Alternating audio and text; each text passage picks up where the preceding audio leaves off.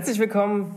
Eine neue Woche, eine neue Folge Casual Monday. Wir suchen wieder Innovationen im Mittelstand und heute ist unser Thema die Führung von Remote-Mitarbeitern, also das Distant Leading auch genannt, die Führung über Distanz. Wie der ein oder andere schon weiß, der hier ein bisschen länger dabei ist, wir haben ja auch schon mal über Homeoffice im Allgemeinen gesprochen, aber jetzt wollen wir das Ganze mal eher aufziehen aus der Perspektive der Führungskraft mhm. ähm, was zum Alltag der Leute geworden ist. Und ich möchte eigentlich mal gleich ein bisschen einen Punkt rauspicken, was viele festgestellt haben werden und was wir auch festgestellt haben, was besonders für KMU eine große Rolle spielt, die ja oft darauf aufbauen, dass der Chef und die Führungskräfte so einen Kontrollmechanismus ausüben möchten und dass er vor allen Dingen verloren geht, dass sich herauskristallisiert hat, noch mehr als im Büro. Es gibt schon so zwei Extremtypen an Mitarbeitern. Es gibt die, die sich im Homeoffice so selbst vergessen und äh, so Burnout-Kandidaten werden und tatsächlich extrem viel arbeiten und sich auch keine Pause gönnen. Es sind ja auch keine, es sind ja auch dabei keine natürlichen Umbrüche mehr, dass man mal Kollegen hat, die sagen, hey, Kaffee trinken, kurze Pause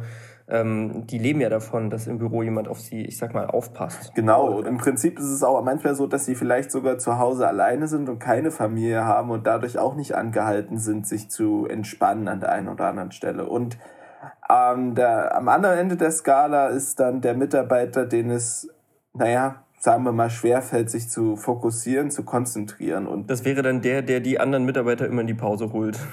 genau. Das ist der, der liebe Karl-Heinz, der immer den Kaffee preist. Nee, aber beides sind Extreme, die, ja, die man, mit denen man umgehen muss. Ich will sie jetzt nicht sagen vermeiden, weil das hat was mit individuellen Typen, individuellen Stärken und Schwächen zu tun, aber das muss man halt identifizieren und Maßnahmen ergreifen, um die Leute da rauszuholen. Ja, und was, was kann man sich da überlegen? Zum Beispiel ist es wichtig, so eine Art regelmäßigen Check-in anzubieten, wo man sagt, okay, ich als Führungskraft virtuell oder auch ist ja mittlerweile wieder möglich, auch unter Maßgabe des Bundesarbeitsministeriums, dass man zwar versucht, den Fokus auf, wie es so schön heißt im Behördendeutsch, Telearbeit zu legen, ähm, aber dass man natürlich auch regelmäßige Besuche der Mitarbeiter ähm, einplanen kann. Das sind so Check-ins oder digitale Check-ins sind auch möglich. Ja, einfach als Führungskraft ansprechbar zu sein und ähm, auch schnell zu antworten und dem Mitarbeiter die Möglichkeit zu geben, seine Fragen zu äußern und sich einfach sicher zu fühlen, wenn er Probleme hat oder wenn er nicht so ganz weiter weiß. Denn klare Führung ist in Zeiten wie jetzt noch wichtiger als sonst, würde ich fast sagen. Ja, es ist absolut äh, das ist, hört sich zwar an wie eine Phrase, aber dieses klar an dem Spruch klare Führung, da liegt halt der Fokus. Ne? Also wenn man das nicht hinkriegt, dann verliert man die Leute. Und man muss halt versuchen, über die Distanz dieses soziale Sicherungsnetz, diese soziale Bindung aufzubauen. Das ist extrem schwer. Deswegen kann man auch gezielt zum Beispiel, wie wir es auch schon mal in unserem letzten Resümee angesprochen haben, bestimmte digitale Kommunikationstools dazu nutzen, auch ähm, Zwischenmenschliches auszutauschen, um halt so eine soziale Bindung zu etablieren. Und ähm, im Prinzip diese informellen persönlichen Kontakte im Team einfach genau. fördern und genau. ähm, am Ende aber auch alle Mitarbeiter irgendwo gleich behandeln. Ja, man sollte niemanden herausheben und das auch so klar kommunizieren, dass man da besonders viel Fokus drauf legt. Und sonst ähm, Methoden der guten Führung, was auch für mich das klare Projektmanagement umfasst, die werden immer bedeutsamer, wenn es über die Distanz geht. Ne? Also dass man klare Strukturen hat, auch besonders in seiner Ablage, in Aufgaben, in den Strukturen, wie das gemacht wird. Das ist hier natürlich noch wichtiger. Du hast absolut recht. Ich würde gerne nochmal dein Eingangszitat aufgreifen, als du über die ähm, ja im Prinzip Kontrolle gesprochen hast, die wird natürlich jetzt ein Stück weit abgegeben, gerade wenn es darum geht, Arbeitsergebnisse, ja, Arbeitsergebnisse sind kontrollierbar, aber die Arbeit an sich ist, ist schwer kontrollierbar. Ähm, da ist es noch wichtiger als sonst, ähm, dem Spruch zu folgen, der ein Freund von uns gesagt hat, harte Rechnung, enge Freundschaft. Und das gilt nicht nur für, ja, für das Privatleben, das gilt in dem Fall auch für das Arbeitsleben. Es muss eindeutig festgelegt werden, was ist das Ziel, bis wann muss es erledigt werden, wer hat es zu erledigen und wie stelle ich mir das Ergebnis vor. Und wenn das nicht kommuniziert ist, dann sind Enttäuschungen vorprogrammiert auf beiden Seiten. Der eine hat sich Mühe gegeben und am Ende ist das Ergebnis vom Chef nicht wirklich gewürdigt. Auf der anderen Seite hat sich der Chef was völlig anderes vorgestellt, was er dann am Ende bekommt.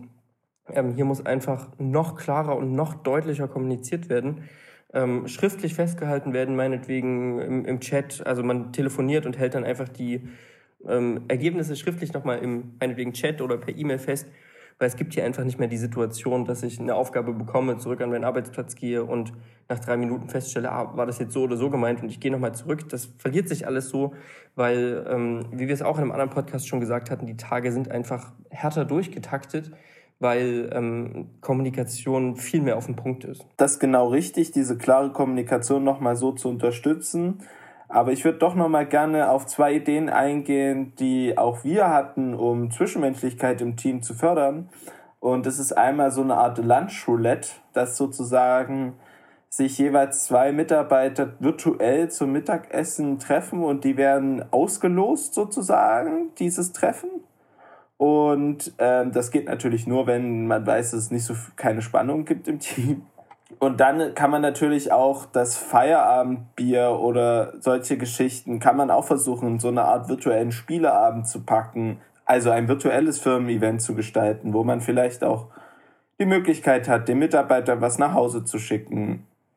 Je nachdem. Bei aller Zwischenmenschlichkeit, die wir hier ja in den Vordergrund stellen möchten, es gibt natürlich auch Momente, wo konzentriertes Arbeiten über allem anderen steht und das gilt es genauso zu respektieren und ja, es muss in jedem Chat, in, jedem, in jeder Telefonsfunktion auch mal die Möglichkeit geben, einfach mal stumm zu schalten und einfach mal getunnelt zu arbeiten und wirklich Ergebnisse zu produzieren, weil ansonsten ja, kommuniziert man sich tot und hängt in einem Meeting nach dem anderen und kommt gar nicht mehr zum Arbeiten.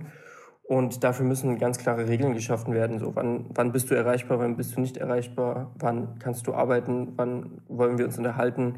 Das muss einfach viel genauer festgelegt werden. Ähm, ja.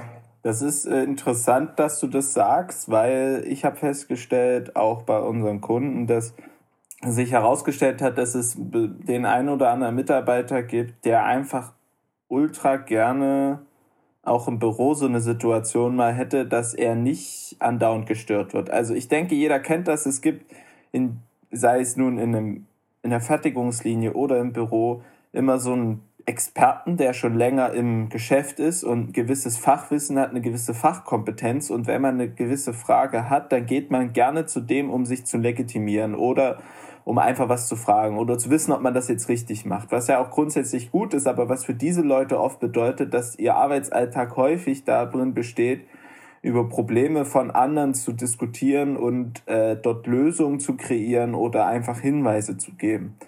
Und wenn man da aber noch gleichzeitig so klassisches Projektgeschäft hat, sei es nun ähm, den nächsten Ausbau zu schweißen oder halt ähm, das nächste Projekt abzuarbeiten, den nächsten Plan zu machen, dann ist das natürlich schwierig.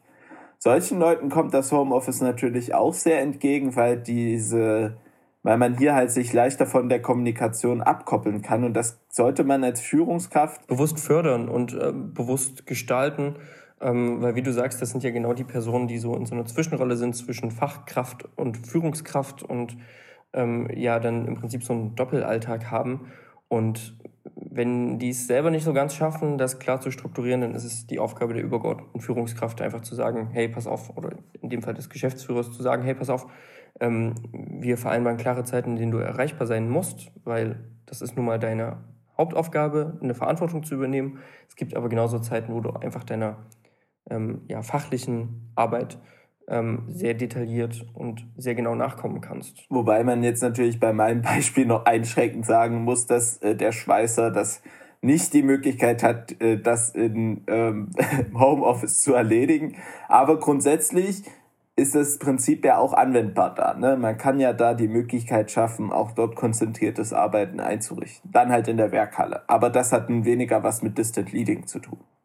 Wir hoffen, dass wir die Führung auf Distanz ein bisschen näher erläutern konnten. Wir werden uns da auch in Zukunft immer wieder einzelne Aspekte raussuchen, weil das einfach ein spannendes Thema ist, was ja an, an Relevanz gewonnen hat. Und wir davon ausgehen, dass es weiter wachsen wird. Und ja, werden euch da regelmäßig noch neue Ideen dazu geben. Ansonsten habt eine schöne Woche. Fragen, Anregungen, Kritik Wo geht's lang? Genau, an podcast.bylos.de. Meldet euch gerne. Danke. Bis dahin. Nächste Woche. Ciao. Macht's gut. Ciao.